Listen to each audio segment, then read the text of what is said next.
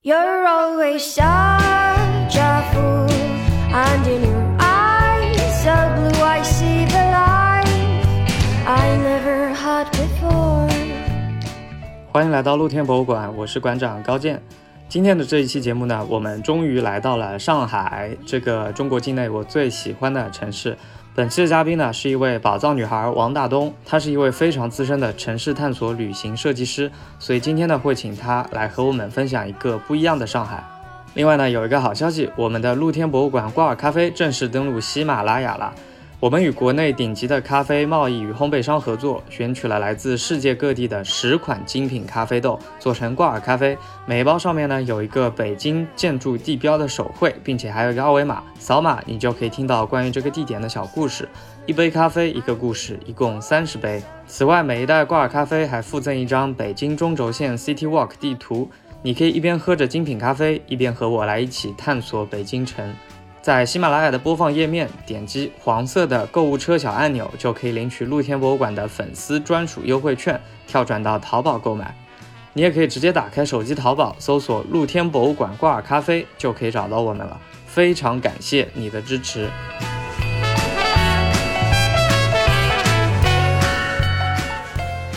欢迎来到露天博物馆，我是今天的主播王芝。呃，我们今天邀请到了一位老朋友大东，大东是一位非常熟悉城市文化和 City Walk 的朋友。然后我们今天来邀请大东和我们一起聊一聊关于上海的故事。现在请大东跟大家做一下自我介绍吧。Hello，大家好，我是大东，也是露天博物馆的老朋友。我是一个年纪很大的，嗯，大龄文艺伪文青。然后我从念书的时候就特别喜欢城市，跟很多朋友不一样的是，他们可能喜欢去旷野，可能喜欢去海边，然后去山里面徒步。但我就只是非常喜欢城市，嗯因为城市有非常多的博物馆，呃，有好的展览，最重要的是有好的酒店可以洗热水澡。对我是一个非常，对很无法挑剔的人，人对对，我喜欢城市里有电影院、有 KTV、有娱乐的这些项目。嗯，就是这些是让我相比于乡村或者是自然更热爱的一个部分。所以我从念书的时候就疯狂去各种城市，可能去了几十个大大小小的城市。嗯毕业之后很机缘巧合，我来到上海一个很有意思的青年旅行公司，可以说名字吗？可以说啊，叫稻草人旅行。呃，因为我当时还在实习，嗯所以我在实习期的第一份工作就是做上海的 City Walks 的路线，当时做了关于爱情的路线，至今这个路线还在走，叫七分之五的爱，主线就是走武康路啊。穿起来了一些爱情故事，一些什么小的点，嗯，嗯然后做了什么张爱玲的路线，嗯还有关于愚园路，就今天成为网红，当时还挺普通的一挺普通，条街对，其嗯貌不扬的一条路。然后做了虹口，嗯嗯、其实讲的就是鲁迅，哦嗯，做连五烈士什么哦特别主旋律，后来改名叫黄金时代，一下就文艺了，有没有？之后我辗转去了北京，因为是去读书，毕业之后留在了北京，加入了一个杂志，这个杂志叫《Time Out 北京》，是我在念书的时候非常喜欢的一个杂志。嗯我特别喜欢它的主编叫牛文怡，但是我去的时候他已经离职了，我热热爱了一个离职了的主编办追随着他的脚步对对对他的主笔叫黄哲，我嗯当时念书的时候，甚至还做过他的文章的摘抄，哦就很厚的一个本子，是一个北大的文学系的才子，就是写文章会自带北京腔调的一个大胡子的老男人。嗯后来我辗转加了他的微信，他表扬了我。对，就是小粉丝的心态，然后做了将近两年的新媒体编辑，就是写北京各种好玩的大街小巷啊、串胡同啊、什么小店什么的。然后现在又回到上海，依然是做上海微旅行相关的事情。嗯可能就十年的工作时间一直跟城市相关。对，所以你十年就是先是做 City Walk 的设计，然后又加入了城市文化媒体，对对对，嗯，然后现在又回到了这个行业。对对对，所以其实大东是我们所有的朋友里面对于城市应该怎么玩最最最最了解的，就除了我们自己以外啊，对 对对，这我是最会玩的。我们是一起站在 第一梯队。嗯，那接下来就是想请大东跟我们聊一下你现在在设计的一些旅行，还有你对上海的 City Walk 的一些感受。因为今天这一趟节目比较特殊，其实我们现在就在上海。苗姐是第一次来上海，对，是啊、的。然后我和大东、圆圆其实都在上海生活了一段的时间，所以今天我们不如就来聊一聊上海吧。上海其实是一个非常适合 City Walk 的城市，所以我觉得我们今天从 City Walk 这个角度来介绍解锁这个城市还挺棒的。哎，大东，你做了这么久的时间，包括在上海开发出了这么多条路线，你能跟我们分享一条你最喜欢的关于上海的 City Walk 路线吗？其实有蛮多条的，都想介绍。我先说一下，刚刚高健说的，我觉得特别精准，就是上海可能是中国最适合开发 City Walk 的城市之一，至少可以排到前三，嗯就是因为它的街道非常适合行走。嗯嗯、嗯虽然它可能以前有一些租界里留下的痕迹，就是它的那个道路不是很宽，但是它会在道路两侧留下足够行人行走的通道，而且两边有非常大的梧桐树，尤其是就法租界这一带。对对所以行走的感受是非常好的，而且遗留的老洋房基本上是成片的，没有说是零零散散的。每一个老洋房背后都有相关的人、相关的故事。对嗯，就基本上每走十米或者每走五米就有一个特别有趣的一个亮点。对，嗯、然后我自己按区域来推荐的话，最推荐的就是之前旧法租界这一片。嗯嗯，基本上就是徐汇以前的旧的卢湾区，还有长宁和静安的一部分。嗯，其实就是今天的以衡山路、衡衡富风貌区，然后一直嗯到静安寺这一片连片的、嗯这些小路都比较适合逛。复兴路，然后东平路、呃桃江路等等，就这一片都非常适合逛。嗯，是的。默默的掏出了小本子，你之前说你有一条 City Walk 是自己设计的，嗯在武康路那边，叫什么名字？七分之五的爱，啊，七分之五的爱对对，我当时做这条路线的时候，我还在念大四。当时的武康路虽然也比较著名，但还远远没有形成今天这么网红，就全是网红店。它当时还是挺安静的一条路，而且就那一两年开始，它的秋天开始不扫落叶，就是会保留两个星期的落叶，所以当时秋天走那条路的时候非常好看。它整个哦整一条路。呃地面上都是金黄的叶子，对对对，好美就是两边都是保留的非常好的老洋房，啊！然后中间有很多的可爱的小店，然后有一个故居是巴金的故居，是带自带花园那个两层的小洋房，可以免费进去参观。然后有一个以前的黄兴故居，黄兴是国民党早期重要的创始人员啊。长沙有个黄兴南路，是是是，就是他。然后他的故居改成了一个全年都开放的一个叫老房子艺术中心，嗯，现在是徐汇的旅游咨询中心，嗯嗯，但他每周都会举办很多的跟老房子相关的活动，嗯里面也有展览，嗯嗯，所以它这一条路的可进入性特别好。对然后包括有一个小的韩画廊，然后酒吧、花店，然后它的从北到南最南边是非常著名的那个网红建筑武康大楼，嗯，就是周冬雨和金城武拍《喜欢你》最后结尾的那个两个人看夕阳的那个地方。好多人咨询说那边的最佳拍照地点在哪里，你有推荐吗？其实那个楼是可以进得去的，哦就是虽然今天可能保安会比较严，但它里面因为有一个 Airbnb。是可以出租的，所以那个阳台其实是可以进去的，哦但是是要提前预定。所以就是租一间 Airbnb 进去就能解锁最佳打卡拍没错，照没。错，没错。这条路线为什么叫七分之五的爱呢？这个主题嗯是什么意思呀？我当时念书的时候非常喜欢蔡康永，啊呃，然后蔡康永给女生设计了七款鞋子，叫蔡鞋。每一款鞋子呢，代表恋爱的一个阶段 啊嗯分别是纯真、相信真爱，反正一共七款，最后两款一个叫分手，一个叫什么往事已成回忆，大概是这样子。他是觉得恋爱的七个阶段，有两个阶段是比较忧伤的，然后我们特别希望就是每一个参加我们路线的人都可以只享受恋爱当中最甜蜜美好的部分，大家只要感受前面五个好的阶段就好了。所以最后取名叫七分之五的爱，稍微有一点绕，但是当时俘获了很多小女生的心。所以我们的这个路线当中其实是设置了五段，从纯真，然后到相信真爱，到热恋，什么就是五个不同的相应对应的地点，然后背后有相应对应的故事。哇哦！我现在是特别想租个男朋友来走一走这条路了。哎，大东，刚才你提到的就是这些路线里面七分之五的爱，相当于是分成了五个部分，对吗？对对对，啊就是其实我们是把这条路上相关的跟爱情有关的点设置了五个故事点。啊就是每个每一段爱情故事对应相应的一个建筑，这个建筑会有一个跟爱情有关的一个故事。啊嗯，这样，对，比如说嗯在武康路上有一个地方叫罗密欧的阳台，它其实嗯是一个西班牙风格的建筑，然后它上面那个二层小楼有一个铁栅栏式的一个阳台，特别美。然后陈丹燕给他命名为那个罗密欧的阳台，是因为他觉得特别像罗密欧和朱丽叶当时一个人当时约会的时候对对，约会的时候一个人站在那个嗯二层的阳台，然后朝楼下挥手啊，这样啊这么一个故事点。嗯然后还包括武康路上有一个地方，巴金和萧山住的那个房子，嗯就是大家觉得巴金可能是一个什么大文学家，对可能觉得很正这个人。对，是的，对，其实他生活中是一个特别暖的一个暖男，就是他和萧山的整个的夫妻相处相濡以沫的爱情故事特别温暖。比如说，他们两个一起住到这个房子里面，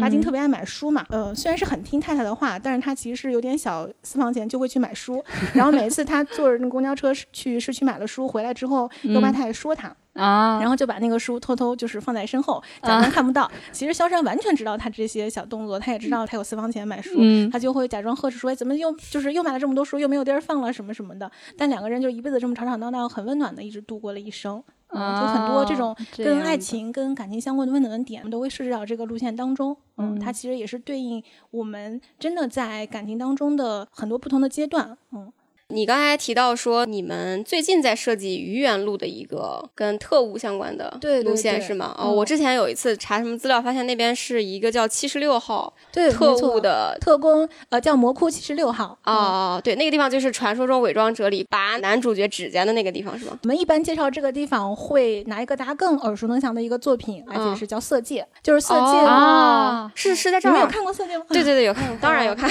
其实《色戒》的这一对主人公其实都是有原型的。汤唯演的这个人叫王佳芝，嗯然后历史上是真实有这个人存在的。他的历史的原型叫郑平如，然后郑平如非常好看，大家可以去网上搜她的名字。非常典型的民国美人。吗，是的，是的，而且她的家世非常好，她妈妈是一个日本人，她爸爸是当时的一个民国的一个高官，所以她一出生就是中日混血。嗯嗯，所以就整个教育背景很好，然后会跳哦交谊舞。他们家现在就住在南北高架下面的那个万怡坊。就是跟邹韬奋故居在一个小区的一个地方，哦嗯，然后离当时的法国公园，就是现在的复兴公园非常近。郑平如好看到什么程度呢？就是她特别喜欢逛自己家附近的复兴公园，是因为复兴公园有孔雀，对，然后那嗯些孔雀呢是只见到美人才开屏，所以他每一次去复兴公园，孔雀都会开屏。嗯哇塞，而且当时他是上过《良友画报》的，《良友啊，画报我知》道那个良友画报，当年的封面都超好看的，对，嗯就是他是当年的男人装这么一个顶级刊物，女性刊物，他是能上封面的人，且他是上《良友画报》封面所有的女性当中唯一一个没有写真正名字，只写了郑女士，就是因为为他跟其他那些更大众的影视明星不一样，是因为他本身家世背景特别好啊，然后喜欢他的人也非常多，所以他是一个历史上真实存在，一家三口，包括他弟都是真的非常爱国，然后也做了很多关乎国家存亡的一些重要的事情。哦嗯，嗯，然后他做的最重要的事情是什么？他想暗杀丁默村。对对，丁默村就是在《色戒》里面梁朝伟的原型，就是易易先先生对对对，嗯丁默村是一个什么人？就是我们刚刚提到的那个蘑菇七十六号的一个重要头目。嗯嗯啊，嗯，就是这个魔窟七十六号残害了很多当时的进步人士，而且那个手段非常残忍。郑平如就一直很想说靠自己的方法，嗯，去干掉这个人。嗯所以他是独立行动者，还是他像王佳芝一样有一个组织？没有没有没有。他没有组织，他就是哦自己思想非那他常进步。真的太厉害了，太勇敢了。没错没错，他是一个一直是个编外成员，所以我们嗯一直叫他民间女特工，其实是。啊，嗯这样，哦而且他是中国第一个发现汪精卫要叛变的一个人，就是他自己的。对，你就其实大家不知道，因为他是中日两边都混得非常好嘛，就是他自己的身份背景，嗯所以他很早就知道这件事情，然后并且向当时的国民政府报告了这件事，报告了两次。因为他是个编外成员，所以上次没有理会，没有把这个当一个重要的事儿。直到汪精卫叛变了之后，然后蒋介石特别震怒，就说这么重大的事情，我们的情报网情报人员为什么没有一个人嗯来汇报？来后来发嗯现这个郑平如汇报了两次，没有得到哦重视。啊那他真是一个特工遗珠啊，就是没错被发现的嗯天才特工。其实丁默村是一个老手嘛，嗯所以最后他虽然识破了郑平如，就是嗯并不是像电影里演的两个人有什么感情，他们一直没有感情，嗯其实哦就只是郑平如单方面的一直特别想暗杀他，嗯因为他知道这个人对民族危害很大。嗯所以最后死的时候是确实非常年轻，非常嗯英勇。此前的唯一一个要求就是希望不要打我的脸，嗯，就是他到死都是希望美人最后的的修养对对对漂漂亮亮的那嗯种，哎，那那个呃，我之前还看到说他们俩挥手再见的那个景，也在上海是有原型的。那个桥段就是西伯利亚皮草屋的那个位置是吗？啊、我不记得具体位置，是在西伯利亚皮草屋，是愚就是园路上吗？他们有几个不同的取景。电影里面演的西伯利亚皮草屋，其实是因为张爱玲自己，嗯嗯、只有张爱玲的好朋友闫英他们家开了一个西伯利亚皮草屋，所以他把张爱玲是在小说里面做了很多戏剧化的处理。嗯呃，然后真实的情况是，的确是在南京西路附近。嗯当时郑平如想的一个方法是，快到圣诞节了，我想买一个圣诞礼物，所以就想买一个那个大衣。说他说他的大衣旧了，嗯所以他把丁默村约到了南京西路的那个西伯利亚皮草店，然后说希望我想买一个礼物。其实丁默村当时已经知道他的特务身份，嗯嗯所以双方在博弈的过程当中，哦嗯，最后丁默村是逃掉了。这些跟民国还有爱恨情仇相关的故事，是在我脑海里立刻能让上海的形象变得非常生动的借力点。没错，没错。民国的时候特别风起云涌，是因为其实每一方的势力都没有完全的掌控中国，可能各地的军阀只掌握一个省或者几个省，所以就是各种势力交错。在上海混战，所以真正最。简洁的方法，或者说最省钱的方法就是暗杀。我把对方的最高头目暗杀掉，可能我就能见过他的势力。就真正打仗其实是很费钱的嘛，对吧？所以就是我们也开了一个暗杀主题的一个路线，就会讲到刚才的这个故事。暗杀主题，对对对，很酷。就是你会发现上海真的是一个嗯暗杀圣地。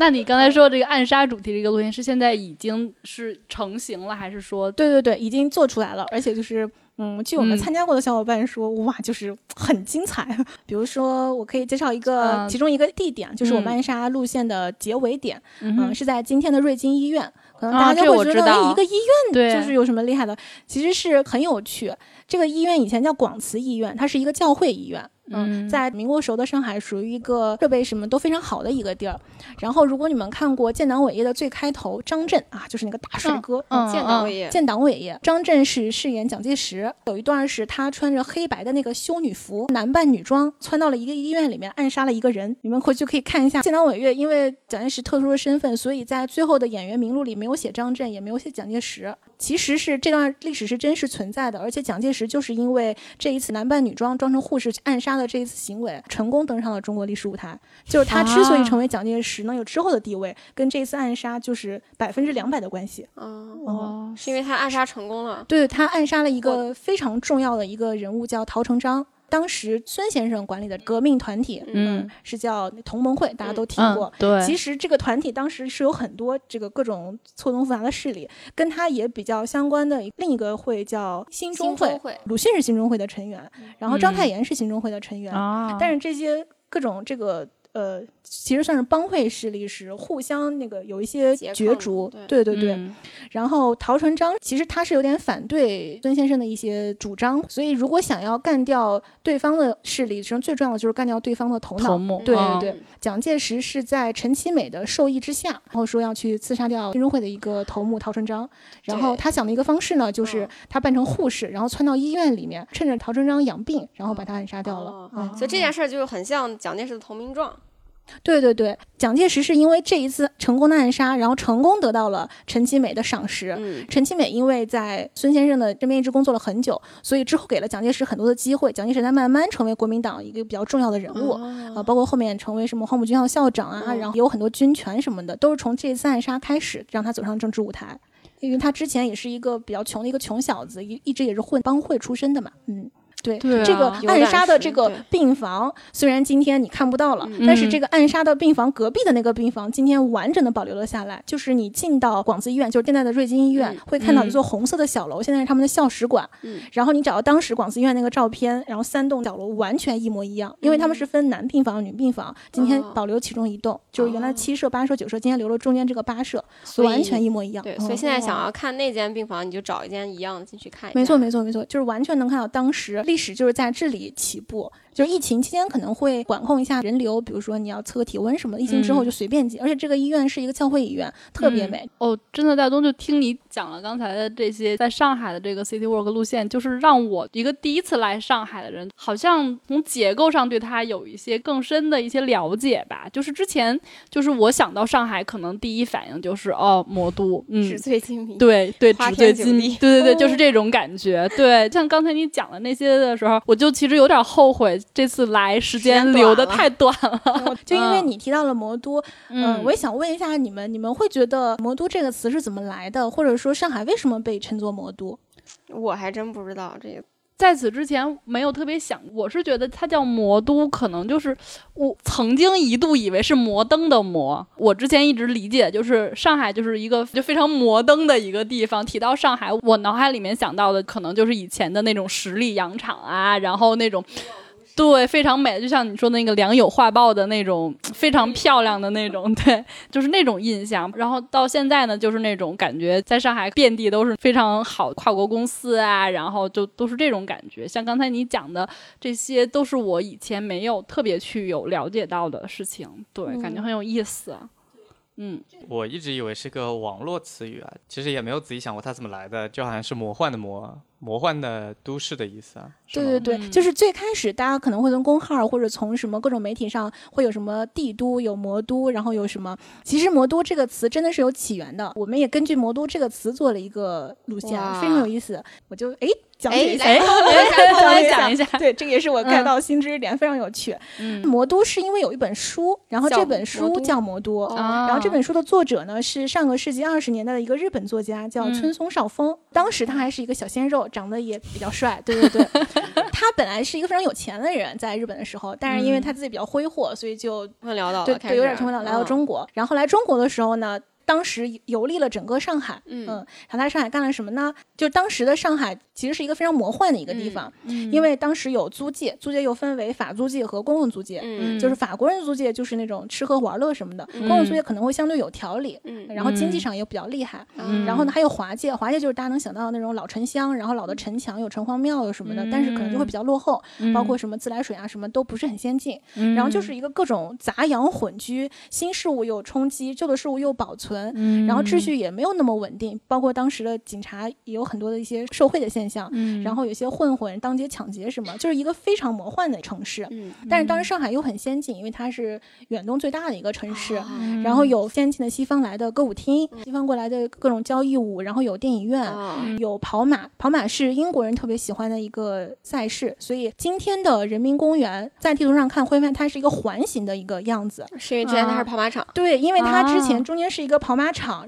沿着跑马场周围修的路是环形的，今天完美的留下来了这个路。嗯当时村中少峰来中国游历的时候，就是，嗯、他去体验了最摩登的舞厅，体验了跑马，也看到那种暴富的故事，然后啊穷困的故事。因为跑马其实是一个，呃，小概率赢的事件，嗯但是有很多人因此背上巨额的债务，但是也有人嗯一夜暴富，有很多财富的神话当时在上海嗯发生。嗯同时，他还体验了上海非常著名的红灯区，嗯，这嗯个今天已经没有了，对。啊哪个区域？对，但是在当时，它是中国著名的一个文化和侠妓并存的一条街，嗯就是今天的福州路。当时书书店叫街，现在的书店街，对，现在是有很多书店，嗯然后当时也有很多的报馆，有很多的出版社。嗯，呃，当时呢，它是一半是出版社云集，对一半然后另一半是红灯区云集，啊就是在今天来福士的这个位置，当时叫惠乐里，它是一个什么区域呢？在这个正方形的一个区域里，有一百多家的妓院，嗯然后有五百多个从业的女性，嗯，嗯就是五百多个妓女。然后这一百多家妓院里面，那每家妓院都好小啊。对对啊，每家妓院就四五个接客的，可是他的工作人员除了妓女，其实还有包括他要吃饭，茶叶，他要喝茶。啊然后，并且啊妓女是可以出部门的嘛，所以还需要有运送的人，叫前客，就是啊前客就是啊扛着这个妓女走在街上，然后把她送到点名去上门服务对对对。啊然后这一百多个妓院中间只有一个不是妓院，你们猜一下是什么？出版社医院吗？不，哎，很接近。你想，就是这个产业链，对吧？还需要一个什么来补充这个？需要一个接单的那个分配中心，他他们这每个啊妓院有自己的接单中心，啊还有局票，就是他们当时的一个啊出街的一个证明。教堂吗？我揭晓答案吧，对，有一个药店，哦嗯，我想到的可能就是嗯，类似对对对这种。所以那一条街就是灯火通明，而且很多的文人墨客都会去。我们都非常知道的胡适，嗯，他们 寻找创作灵感，没错，所以我们也一直在想，为什么福州路就是新马路会既有那么多的报馆，然后那么多出版社，很多文人墨客云集，然后这边又是红灯区，可能就著名的胡适喝花酒的故事都发生在这个，啊就是今天的来福士的位置。就是哎当，时有点想听听这个喝花酒的故事。对胡适，他因为有的时候会没有灵感，嗯，他真的会去喝花酒，就是去找年轻漂亮的女生谈人生、谈理想。然后好死不死，就非常 郁闷的碰到了一个当年的小报，叫《京报》。嗯啊，就是可以给理解成今？天的名侦探赵五儿，或者是卓伟啊 OK OK，卓伟风知道了行工作室，对对对，嗯然后就拍到了他，当街写了那个大报说胡适喝花酒怎么怎么怎么样，然后胡适就有人撤热搜吗？上了头 条，对对对，然后胡适就非常的郁闷，于是就立刻写了一条我立志我再也不去喝花酒，大概这么个意思。第二天立刻登报，就像今天的微博热搜一样，他只是承诺一下，但是之后嗯。就是 去还是要去的，就是小心一点。对，而且他还带了什么徐志摩呀、什么郁达夫呀，他的好朋友们，他还很会带货，对对对，相约一起。嗯，他就是当年拼多多的团长。我要澄清一下啊，我们建国之后啊，新中国成立之后，这个东西已经没有了。我知道那条街是红灯区后去过一次，然后我 然后就有点失瞻仰遗迹，对，瞻仰一下遗迹，然后去逛一下书店。那个街现在还是白天去，还是想象不到它真的过去是一个那个红灯区的。对对对嗯，现在是一个什么样子？现在好像是卖什么画材什么的，对对对，现在是文化很聚集的，就是卖各种文具。对，然后书店有很多，像嗯比如说最大的那个福州路的普东华书店、古籍书店、艺术书房，对呃，然后还有外文书店都在那书店对条街上嗯，还有以前的大众书局，现在好像刚刚撤店。对，嗯。然后还有一个杏花楼，对对对，嗯，一个很大的杏花楼，我对我还想介绍一个大家很可能会忽略的一个地方，叫申报馆。嗯，在哦在四马申报馆路上它在四马路转一个弯的转角，应该是跟山东中路转角的一个，离那个南京东路地铁站很近。嗯，哦，我回头可以把那个地址。哎，好呀，好呀，好呀，嗯，它现在已经改成一个咖啡馆，之前是一个粤菜馆子。然后这个地儿，我为什么特别想介绍一下？嗯是我关注它很久，因为它在转角写着申报馆。我知道申报是因为看《情深深雨蒙蒙对对对，蒙是的，是的舒。涵和杜杜飞飞工作的场地，对所以我第一见到申报馆，这个是我大四的时候，我就哇觉得我跟琼瑶相遇了，你这个心里都 都对对对，因为我就想说这是当时杜飞对吧工作的地方，哦哎，舒桓在里面写过稿，嗯嗯，但我后来了解了一下，因为后来上学的时候学中国新闻史，然后才了解到，其实申报是一个对于新闻人是个很重要的地方。当时有一个话叫“大申报，小金报”，因为申报一直都是报道的国家大事、政界，然后民族的存亡，然后鼓舞人民反对统治、专制什么的。嗯但是金报就我刚刚讲到，就是花边新闻什么的。OK 嗯京报，北京的京，对，京报，嗯嗯，但京报是北京出的吗？呃，不是，都是上海的报纸，就是因为刚刚很多报馆一条街，就包括什么嗯文汇报、都在这条街上。京报不是哦，所以《新京报》是北京的，《京报》是上海的，是 是这个意思吗？就新新京报是另外的，就是这这是啊建国之后新京报》跟《京报》有关系？没有没 有，跟着苗红。我还想说一下申报这个事情，嗯嗯，当时的申报最重要的一个人叫史量才，嗯、这个人可能今天很多人都不是很知道这个人没。听说，但他是从一个小职员默默的奋斗到了申报的总经理，并且把申报成功的变成了百万发行量的一份特别重要的一个阵地、一个报纸。好厉害，当时因为他报道了非常多说真话的一些新闻事件，啊，然后遭到蒋介石的一些记恨，嗯然后蒋介石又说你要是再敢这样子的话，我有百万军队，就是他想威胁史良才。嗯史良才腰杆很直的说，但是我有百万读者。就是非常新闻人，非常正直的那个，当代的 KOL，没错没错，对而且他有一段非常缠绵悱恻的爱情故事，就是他怎么能想听，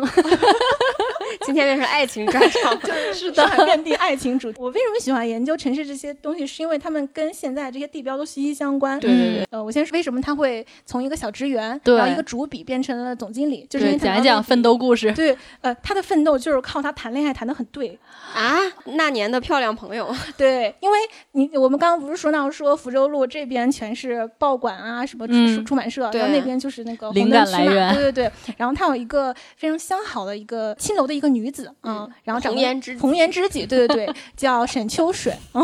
哇，哎好这名字好好像是不是听过这个名字对似的因为接下来我会讲一个它相关的一个建筑在杭州。嗯，然后沈秋水当时对秋水山庄啊。没错，沈秋水谈恋爱的那个大官之前被暗杀了，就是我们说的那个暗杀故事。嗯啊暗杀了之后，给他留了大额的财富。这个时候，他又跟史良才谈恋爱的时候，这个财富他又给了史良才，所以让史良才一下子买下了申报，并且成为申报的总经理，他就把申报做大了。嗯，哦所以是他的成功其实来源于他谈恋爱谈对了。但是史良才，我刚刚不是讲到他跟蒋介石一直不对付嘛，嗯所以他在杭州跟那个沈秋水有一个山庄叫秋水山庄，嗯，那个秋水山庄就是今天的新兴饭店，就在西湖的北山路边上。嗯啊，它就是新兴饭店吗？新兴饭店的其中一栋楼。栋楼对对对，哦新兴饭店是三栋老建筑嘛。新新新饭店好像是很有名的一个，没错，是当时西湖旁边第一个中国人自己建的现代化的饭店。嗯啊，嗯在北山路上特别嗯美。它有一个很神奇的一个老先生会带领大家看新兴饭店，就是他是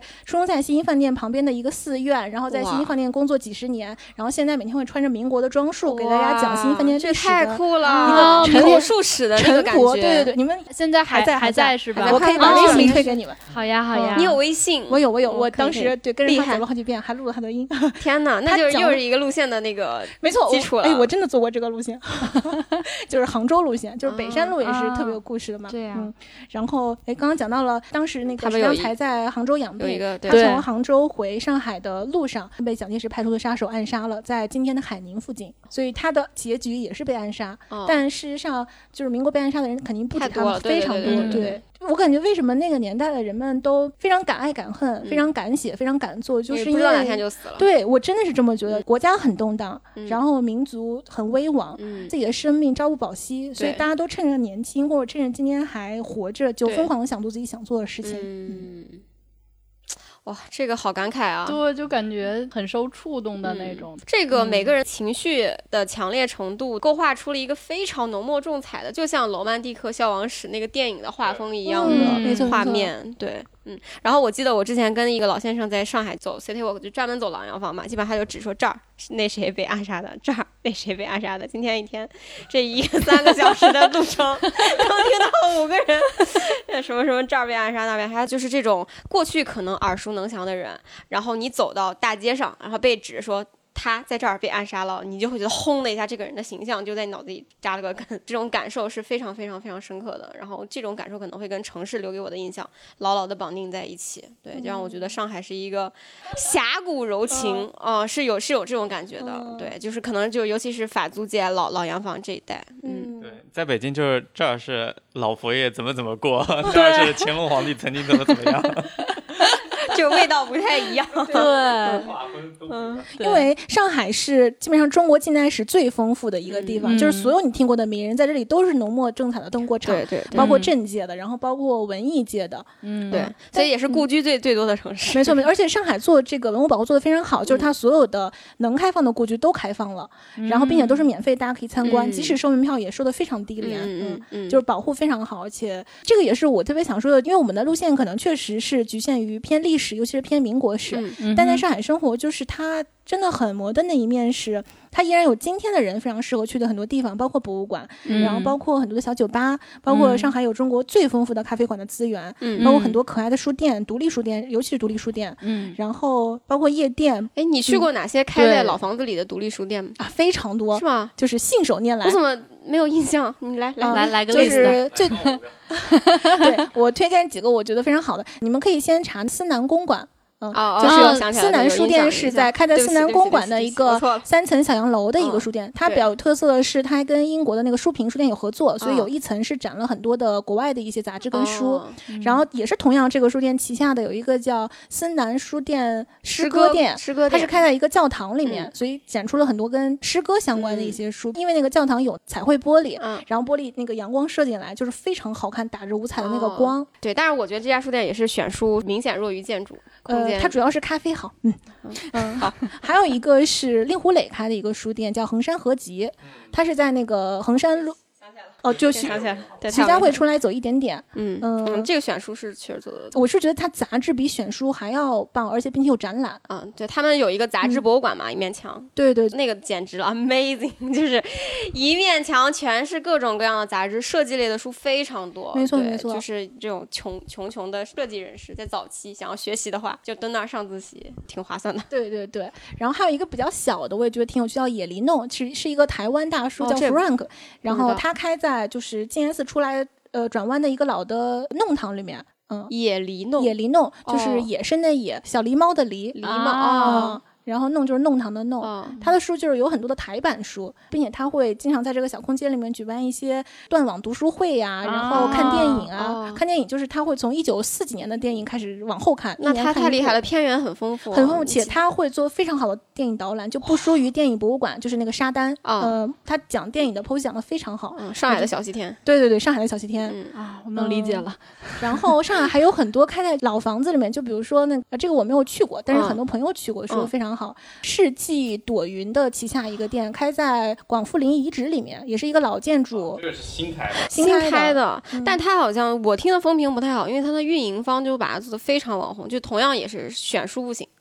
建筑很好，不过看建筑也可以了，够了。我觉得朵云书店都是这个路数的吧，对吧？朵云书店是什么时候突然冒出来的一个网红就是书店？前年到去年突然火起来，因为它它开在上应该也是一个海中心，国资背景的，对吧？是对新疆上海中心是第一家店，没错应，该是原本呢是想引进成品还鸟屋来着，但是结果没引进成功，结果嗯就好像是国有企业背景的这样一家公司，就自己动手来做了这个书店。嗯，呃，然后就拿了各种网红的地址来做各种网红打卡店。没错，东方明珠上面。呃，嗯上海中心上面，嗯对对对，说起来，你说老房子里的有意思的空间，我想起来我有一次打车路过了一个自然博物馆旧址，在一本上海奇怪建筑的书里看到了它，说它离离教条最近的地方只有几厘米，但是现在进不去了，看不到了，我就很想去，就种草了我一个迷人的博物馆。那比如说上海，你还有没有什么其他你很喜欢的、就有特色的呀，或者内容特别好的博物馆可以推荐给大家？嗯，你要是想看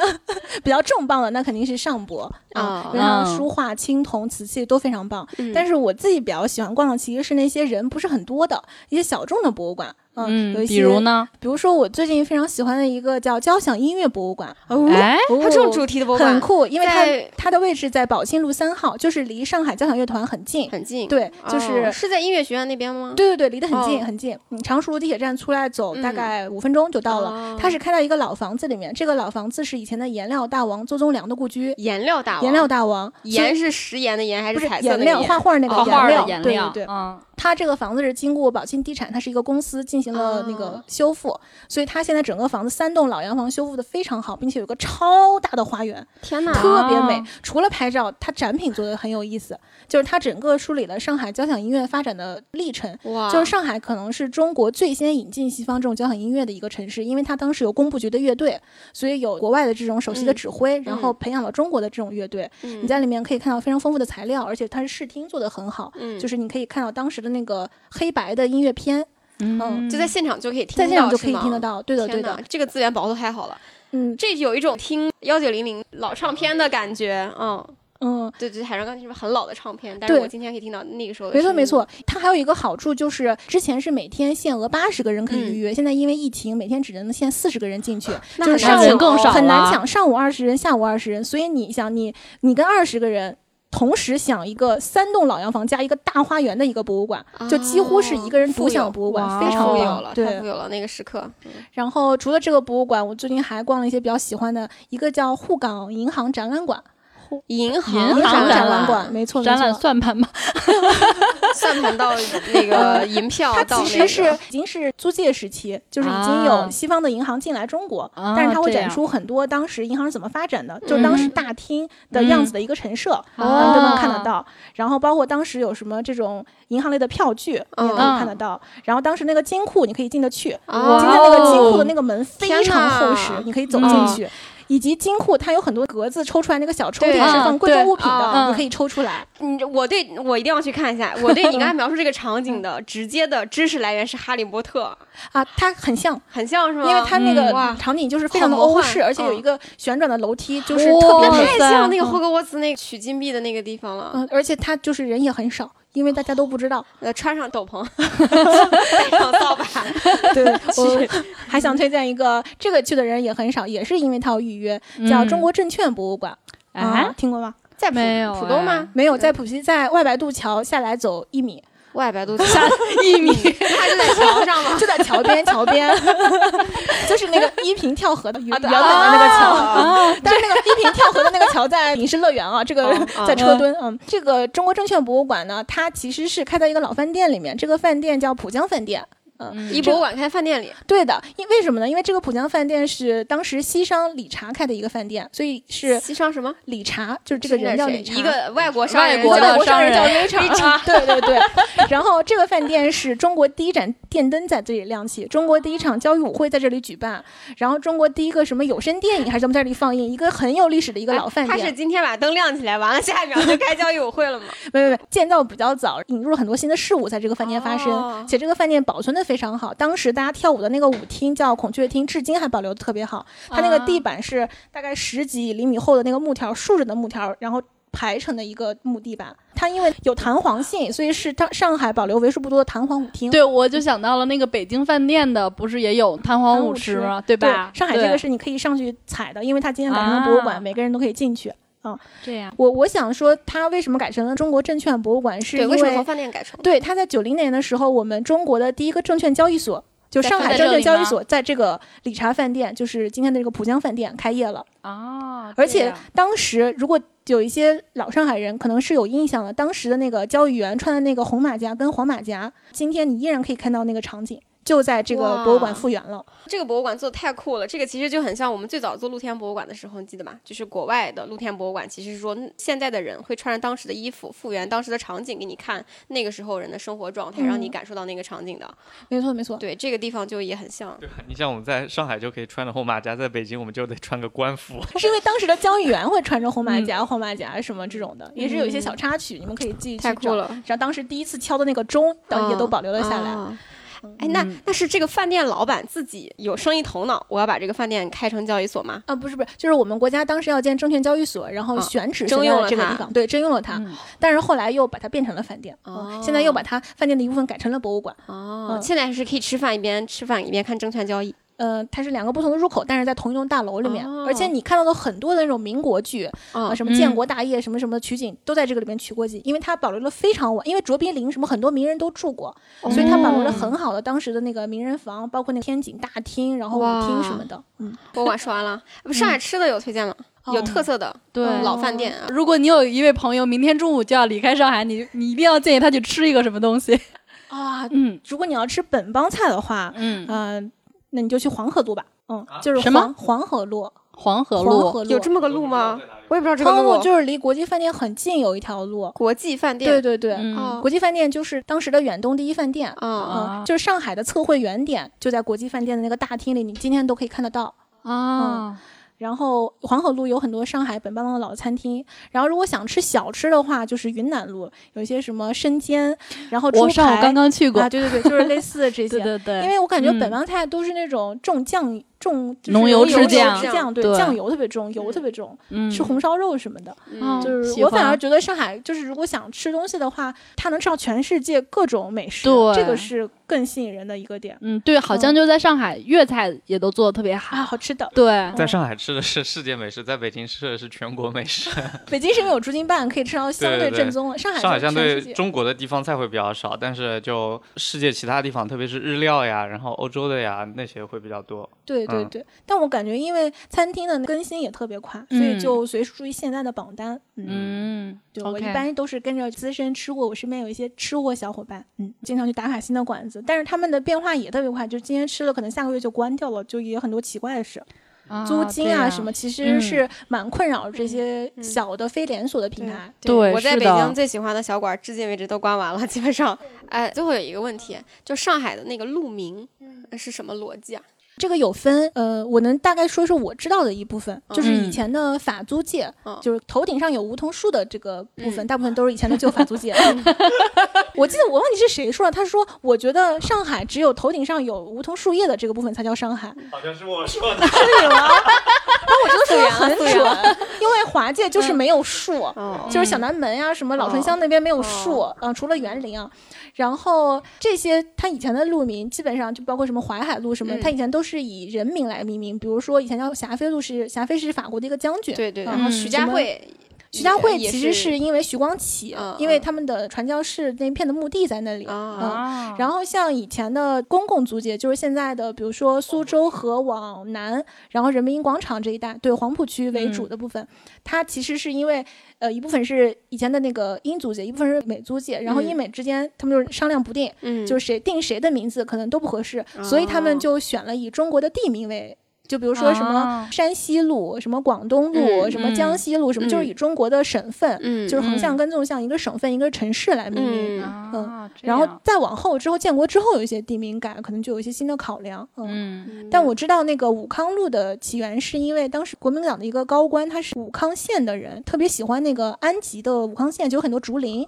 武康在德清，在德清，嗯对吧？就是有很多竹林，德清的县城叫武康，他就嗯取了那个武康路。嗯，我才意识到武康是个地名，它是个地名很熟悉很熟悉，就在我家边上。因为他以前也是以人名嘛，叫哦福开森路。呃，最知名的一句台词是那王佳芝，就是电影《色戒》里面王佳芝说，跟黄包车师傅说到福开森路去。福开森路为什么当时取名？是因为他走到头是上海交大，当时是一个教会学校，然后福开森是当时这个学校的一个原始创始人之一。嗯所以就是以他的名字命名，因为那些教授需要从静安寺坐马车还是坐什么骡车去代课，嗯所以就以那个其中一个教授的名字命名。嗯，就是也有很多的小故事，然后包括上海也有专门的地名研究。但是我觉得嗯最好玩的其实就是棋盘格那些横的竖的那些路，就对是全是以省份命名嘛。对、嗯我现在就是有一种奇妙的感觉，觉得上海把全国的名字都放在了上海，感觉胸怀还挺大的。对，其实是是因为英美之间当政，然后争吵不下，所以就干脆选择用中国的各种地名来命名。嗯哦，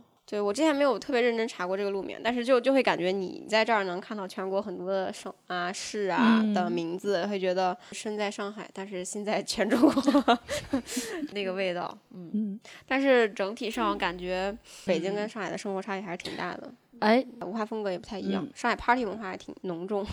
对就感觉，但是我感觉上海跟北京相比，可能更精致。这个是我这，你为什么笑得这么开心？就我觉得说了一个你妈是你妈这样的事实，就好像说一加一等于二。作为一个第一次来到上海的北京人，我也知道这一点。但是就是认真掰扯一下啊，我们口中的精致是什么意思呢？是指的什么呢？我理解的精致就是说，我要做这件事情，我的首要目的不是我的最底层需求要实现啊，已经超过了。温饱层。对，是必须要我温饱以上的，我要哦考虑的，我要有一些好的审美，哦我要有一些优质的文化内容啊之类的这种。对，就花很多精力做一些没有必要的事情。你这个我可不太同意，啊，你这个我不太同意。就我觉得那些大部分事情都是没有必要，但是你就是愿意花时间砸在这个上面，让别人看来就很没有意义的事情，这个其实是很奢侈的一个事情，这个就是精致。啊这我这我同意。嗯我有一次觉得其实是服务跟细节。我还是从小店的角度来说，就比如说你在北京可能会存活下来很多馆子是那种很有点脏兮兮的、油兮兮的，老板又很凶，可能一个什么纹着花臂的大叔，但他做面很好吃，他就能活下来。嗯但是上海这样的馆子其实没有那么哦，多，上海每个馆子都还挺干它是。首先是嗯好看的，对细节是做的好的，服务是嗯好的，对流程是好的，嗯然后让你待在里面是舒心的，价格嗯也是高的，嗯这样的店会更多，嗯嗯嗯，就是嗯更更更讲考究一究流程跟细些对对对的那种对，我记得我在那个永康大楼附近见过一家特别美丽的包子铺，就是真的是早餐店。嗯啊，那个店招环境都特别美，叫春丽包子。我那天就在那儿拍照，然后我拍照的过程中，就有很多大爷大妈从那个门口穿过，然后我就发现每个大爷大妈穿的都挺好看的。就这个就是跟我在北京的印象还挺不同。你像北京的大爷其实是有那个那个北京北京比基尼的那种穿法的。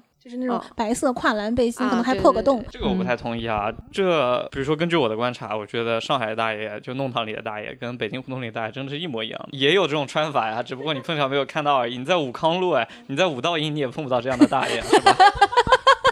行行行，有道理有道理。一个心里热爱北京的人和一个心里热爱上海的人，展开了一场非常公平的讨论。那那你说的有道理，我在法租界，对，虽然是在法租界，但是我见到一个门卫，那个门卫那天穿的就是一个鸭舌帽，呃，蛇皮皮鞋。然后他的穿搭可能会有人认为不好看，但是你能发现他是非常认真的进行了穿搭的。然后他有自己的风格，然后他自己觉得自己是帅的。我觉得这种就是他特别认真的把每天的那个穿搭都搭好的这个事情，是一个精致的生活态度，还挺值得年轻人学习。就比如说我每两天就有一天不洗头不好好穿衣服，然后我觉得就，男大爷都这样，我不能这样这么邋遢。对，